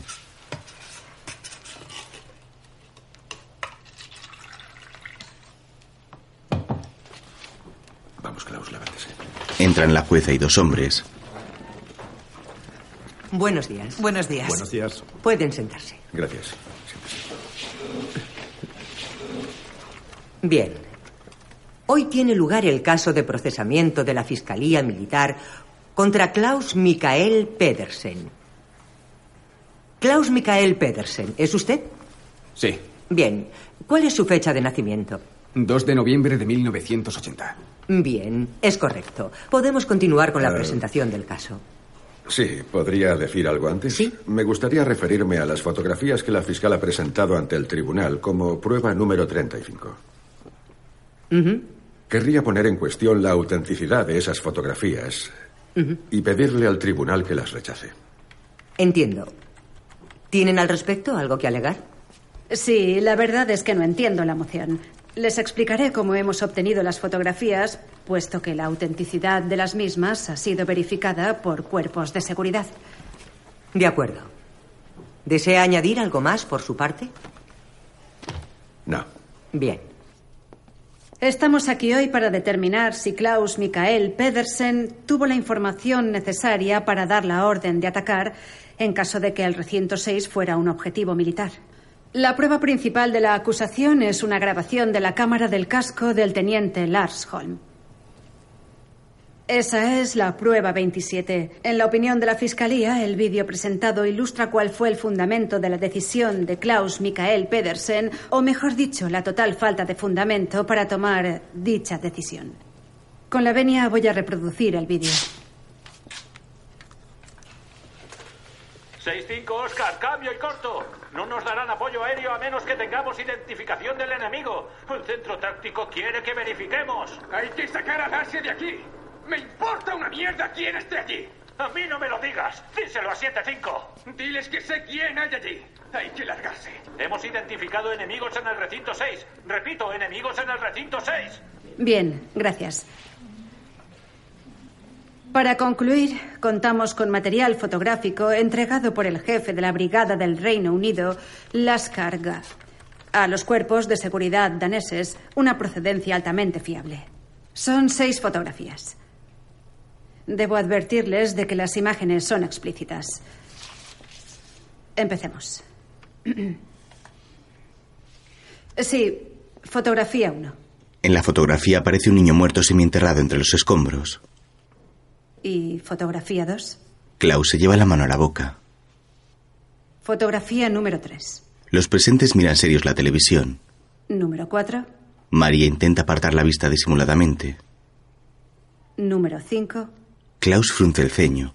En la pantalla, otro niño está tirado entre las piedras. Y foto número 6. Una ampliación de la anterior, a un pie separado de su articulación y lleno de sangre. Gracias. Una vez vistas las imágenes, ¿la defensa tiene algo que añadir? No. De acuerdo. Demos paso entonces al interrogatorio de las partes. Adelante. Jones está gritando. Lasse está en estado crítico, así que pedimos una evacuación, un helicóptero. Justo después recibimos un ataque, al parecer, con un lanzagranadas. Intento ver algo, pero es imposible. Así que intento salvaguardarme tras un muro en la esquina suroeste del recinto 3 con carnicero. Y- ¿Carnicero es Kenneth Jensen, el encargado de comunicaciones? Sí, Kenneth Jensen. Entonces me informan de que hay varios talibanes en el recinto 6. De acuerdo. Klaus, ¿podría decirnos cuándo se le informa exactamente de que hay enemigos en el recinto 6? Klaus se cruza de brazos. No lo recuerdo bien. ¿No lo recuerda? Pero sí que recuerda que identificó el recinto 6 como un objetivo militar. Sí. Bien. Puede volver a sentarse antes de continuar. Creo que ya tenemos una buena perspectiva de lo que ocurrió. Gracias. La fiscal le susurra a su compañero. Vamos a continuar por esta vía. Bien. Me gustaría citar la prueba 27A. Me importa una mierda quien esté allí. Tenemos que sacar a la C. Y poco después dijo, diles que sé quién hay allí. Tenemos que salir de aquí. Esto contradice claramente lo que usted acaba de declarar. No, no es cierto. ¿En serio? No. Entonces, ¿podría explicárnoslo? Tiene que entenderlo. Cuando me informan de que nos deniegan el apoyo aéreo que yo había solicitado, Y yo sabía que esa era la única forma de salvarme a mí y a mis hombres. Es mi obligación conseguirlo. ¿Quién le dijo dónde estaba el enemigo? No lo recuerdo. Tampoco lo recuerdo. No, no lo recuerdo. Nos estaban atacando. No me acuerdo. Tenía a dos cinco por la radio y a dos hombres en combate con el enemigo. Jones y Stoffer, intentando salvar a la C. Y tenía a Oscar. En contacto con el centro táctico. Pues claro que no lo recuerdo. Pero sí sabía quién estaba en el recinto 6. Recibí la información y yo actué en consecuencia. ¿Y que allí había niños? Klaus enmudece. Su mujer mira hacia el suelo.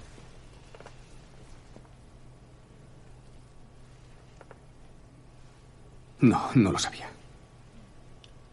Bien. No hay más preguntas. ¿La defensa tiene alguna pregunta para el testigo? Sí. Tengo un par de preguntas, gracias. Klaus, cuando le oímos decir en el vídeo de la cámara del casco que acabamos de presenciar, diles que sé quién hay allí. ¿Qué quiere decir? ¿Significa miente y diles que sé quién hay allí? ¿O diles que lo sé, es decir, que, que confirmo que sé quién hay allí? La fiscal ríe. ¿Qué quiere decir? Que había identificado al enemigo. Y que no quería malgastar tiempo en hablarlo, ni con mis hombres, que por cierto estaban en el suelo, ni con el centro táctico. No hay más preguntas, señoría. El acusado puede volver al asiento junto a su abogado. Klaus vuelve a su sitio.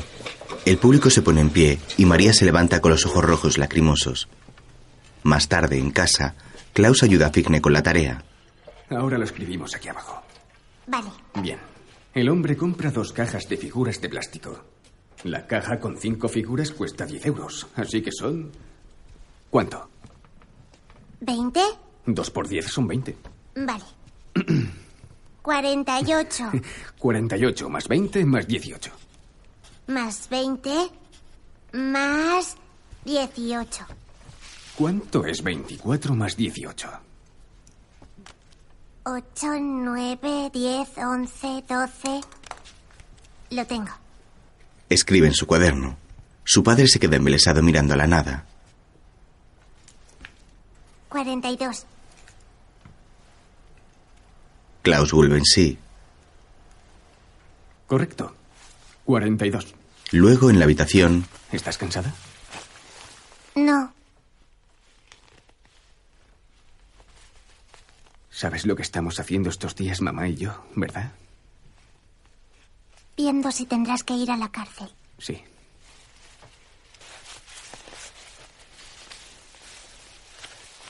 Vamos, túmbate.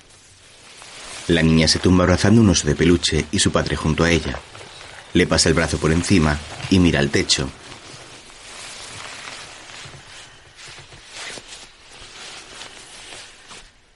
Papá, ¿es verdad que has matado a niños? Figne se da la vuelta y le encara. Ambos se miran.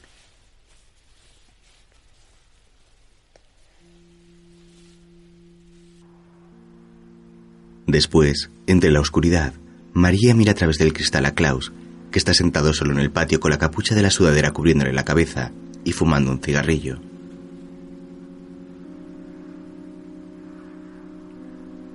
Al día siguiente, en el juicio, testifica su compañero Jones. ¿En algún momento detectó actividad hostil en el recinto 6? No. ¿No? Entonces, supongo que durante el combate no le indicó a Pedersen que prestara atención a dicho recinto. Es correcto. Es correcto. Bien. ¿En algún momento detectó enemigos en el recinto 6? Cambia de testigo. No, nada. Bien. Entonces, y dado que no observó nada extraño, entiendo que usted no dirigió la atención de Pedersen hacia ese recinto número 6. Correcto. Gracias. No hay más preguntas. ¿La defensa tiene algo que añadir? Sí. ¿Puede negar rotundamente que el enemigo se encontraba en el recinto 6? Desde luego que no. Gracias. Señoría, llamo a declarar al siguiente testigo. La fiscal se dirige a la puerta. Najib Bisma. Pase. El soldado pasa vestido de uniforme. Siéntese en esa silla, por favor. Ocupa el sitio central, el de los testigos. Tome asiento.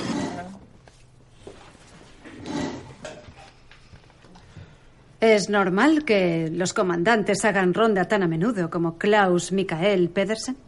Bueno, quiero decir, ¿se suelen situar en la línea de fuego? La mayoría de los mandos hacen alguna ronda de vez en cuando. Pero Klaus es de los que van delante indicando el camino y lo hacía bastante a menudo durante el último mes. Hmm. ¿Cree que fue inapropiado? Tal vez, no lo sé. Se lo mencionó al acusado, ¿no es cierto?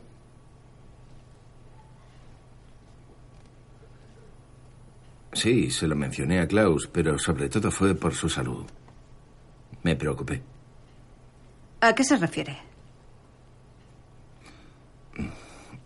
¿Le preocupaba su capacidad de razonamiento en los días anteriores al incidente?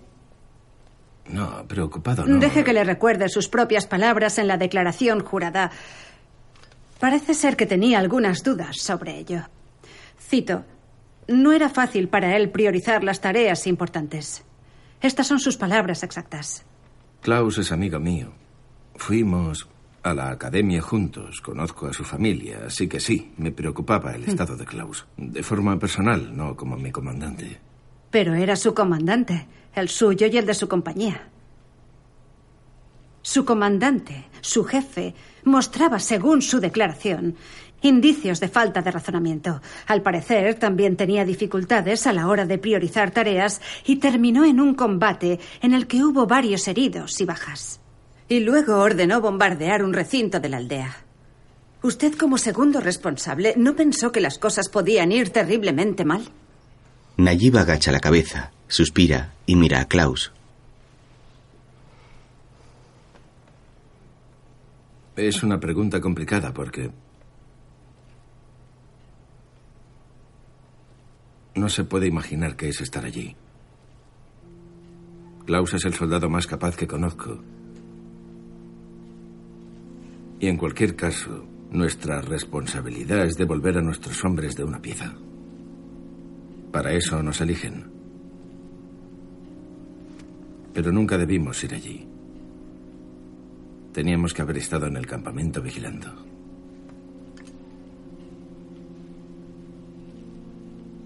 No hay más preguntas. Um, gracias. En el fondo de la sala, María respira profundamente. Por la noche en casa, Klaus deambula por el salón y su mujer se acerca a él. Hola. Su marido se pasa la mano por la nuca disgustado. Tenía que haber hecho algo. Tenía que haber hecho algo.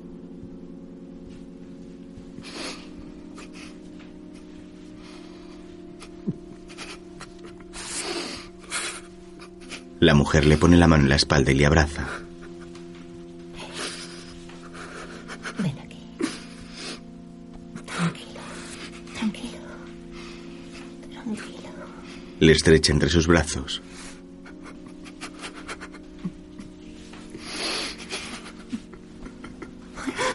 Él se derrumba encima de ella, que cede ante su peso y se sientan en el suelo. Ella le mece contra su pecho.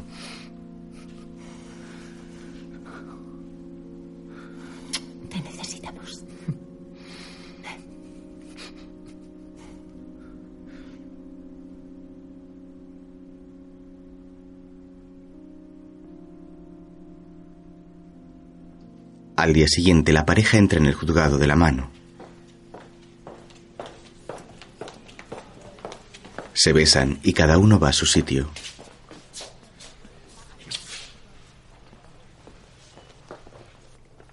Bien, Kenneth Jensen, o carnicero. En este juicio le conocemos por ese nombre. Sí, así es como me llamaban, de forma coloquial. ¿Es su apodo? Sí, es mi apodo. sí. ¿De dónde viene? Bueno, mi padre era carnicero y yo tengo dos hermanos. Así que los dos hermanos tenemos ese mote, carnicero. Carnicero y carnicera. Éramos carnicero pequeño, carnicero mediano y carnicero mayor. Muy bien. Eh, de acuerdo. En esta sala hemos escuchado el sonido de un vídeo en el que usted transfiere las órdenes del acusado de bombardear el recinto 6. En ese momento, ¿usted sabía el motivo para dar tal orden? Sí, lo sabía. Fui yo quien le dijo a Klaus que veía armas abriendo fuego desde el recinto 6. ¿Por qué ha dicho eso? Por favor, guarden silencio. Guarden silencio en la sala. Puede continuar.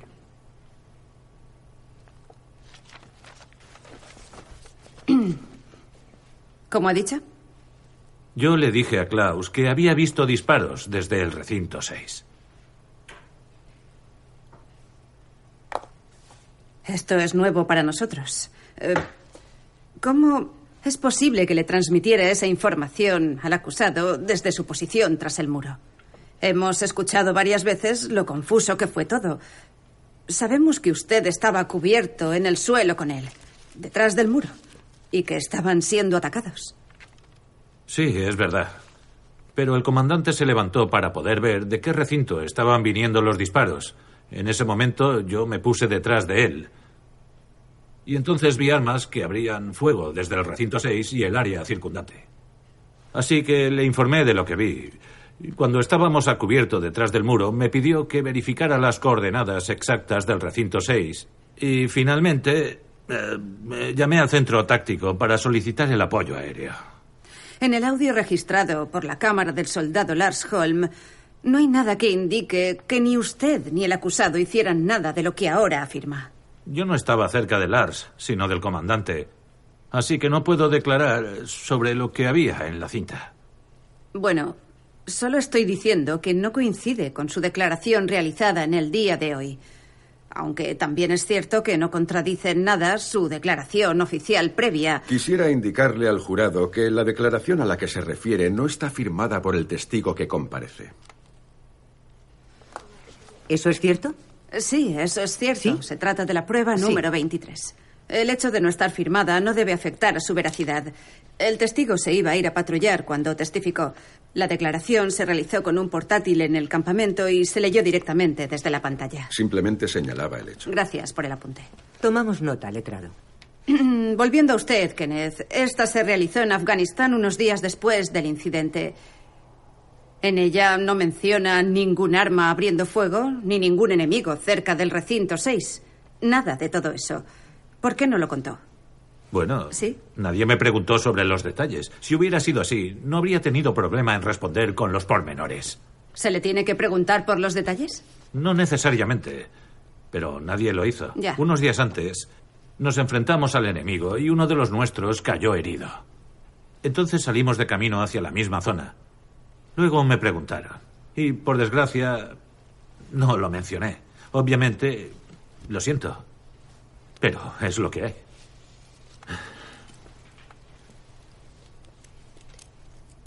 La fiscalía tiene algo que añadir. Su comandante está en problemas y ha estado acusado durante medio año. Esta nueva información que nos está presentando habría sido de vital importancia para él y para su caso. Ahora pretende hacerme creer que en ningún momento se le ocurrió compartir esta información, ni siquiera durante su declaración. Han pasado seis meses. Han pasado seis Sí. meses, sí. Lo siento.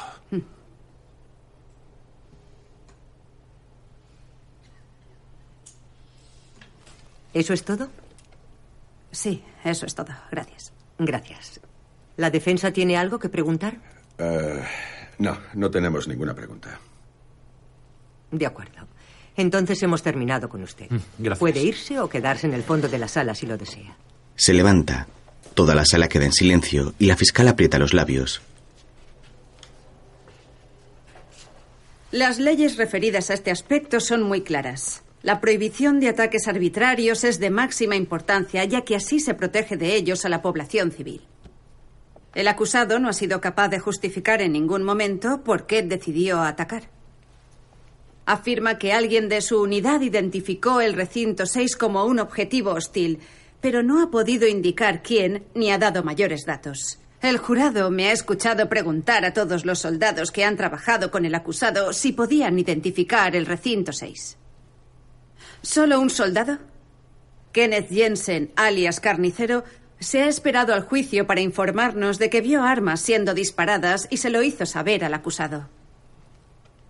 No confío en la veracidad de dicha declaración, pues en la grabación que hemos escuchado podemos oír claramente la conversación entre el acusado y carnicero hasta que dio la siguiente orden. Me importa una mierda quién esté allí. O cuando el segundo en la cadena de mando del centro táctico insiste en identificar al enemigo. Diles que sé quién hay allí. Veo a un hombre al que no le importa la población civil por intentar salvar a su compañero, la sé. ¿Es eso comprensible desde una perspectiva humana? Sí. Creo que todos los que estamos aquí comprendemos la dificultad del dilema. Pero aunque en el fondo sintamos compasión por el acusado, que sin duda parece un gran soldado y un apreciado y competente líder, y los soldados daneses necesiten espacio para maniobrar en ciertas circunstancias, nadie está por encima de la ley. De lo contrario, pasa a ser algo inútil. Si en casos como estos no ponemos límites y permitimos que continúe habiendo violaciones graves de los derechos humanos, terminaremos llegando a un sitio al que no queremos ir.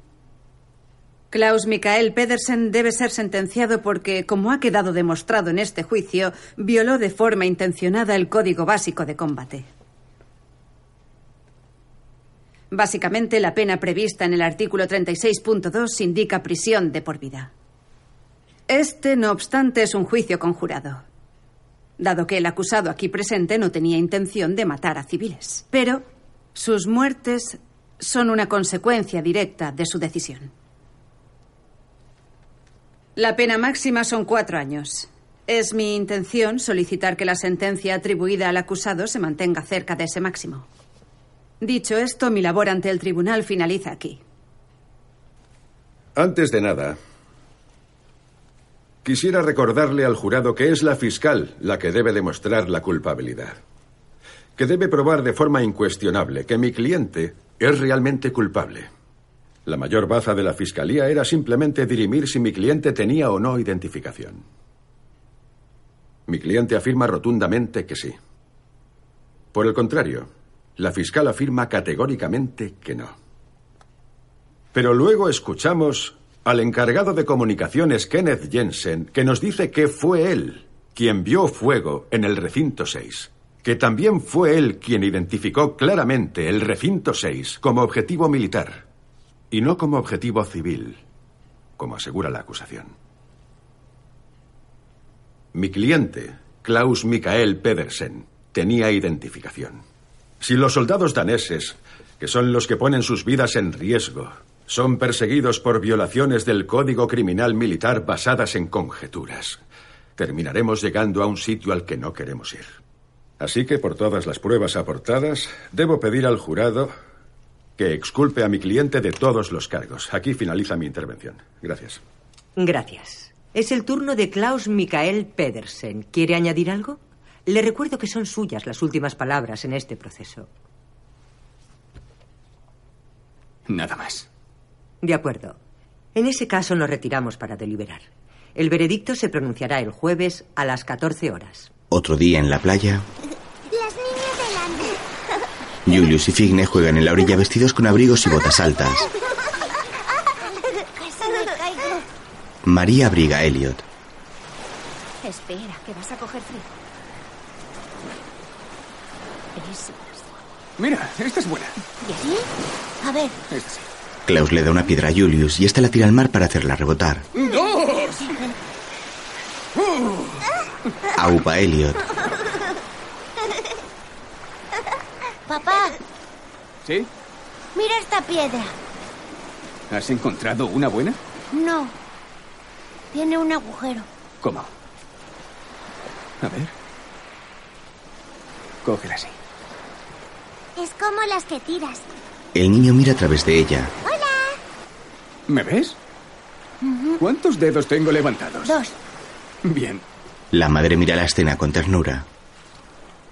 Vale, ¿preparados? ¿Qué? Ah, la has tirado mal. Sí, tiras fatal. Klaus y María se abrazan. En el cielo vuela una gaviota con unas cuantas más que se unen a ella.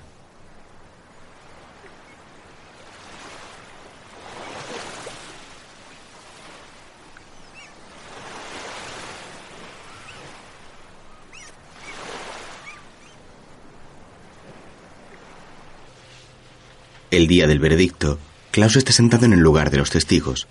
Sus compañeros y los que ya testificaron están entre el público, entre ellos Carnicero y Lasse.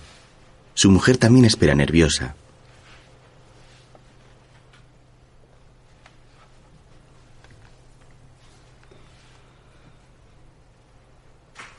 Se abre la puerta y todos se levantan al ver pasar a la jueza, que se sienta en el estrado.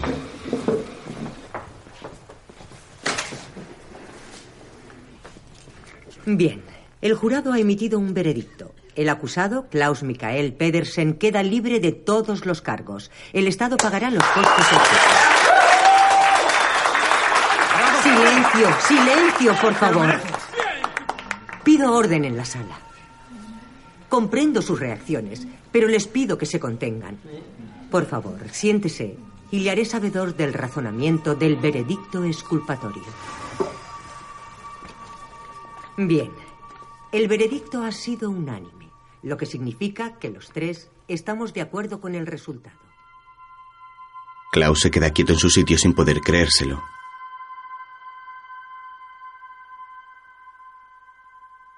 La jueza se retira y al fondo de la sala el público se levanta y se abraza. Klaus se gira y les mira. Se vuelve a dar la vuelta y emocionado se tapa la cara. Los asistentes salen de la sala con alegría.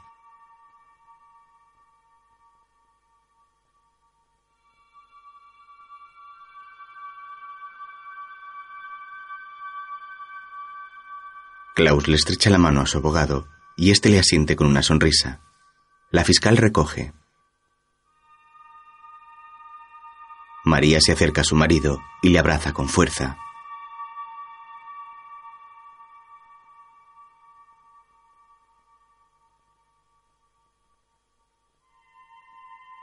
Ya en casa, Julius hace un dibujo, mientras Elliot y Figne juegan en el suelo con los coches de juguete.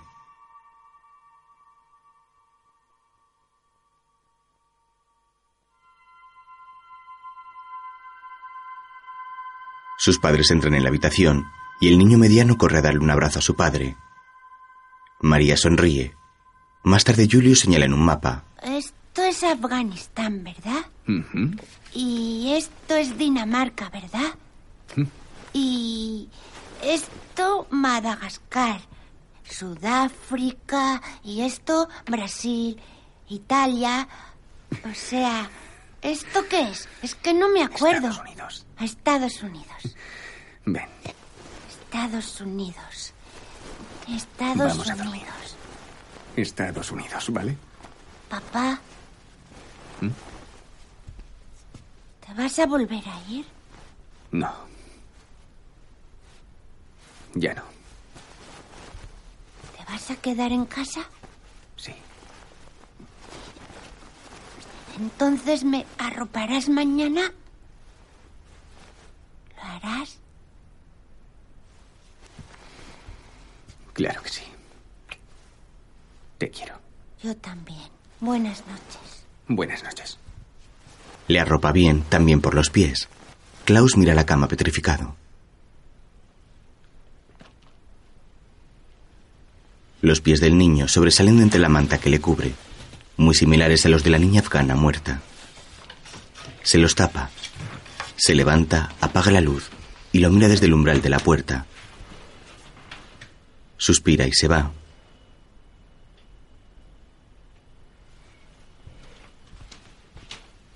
Luego, en el patio, fuma pensativo un cigarrillo.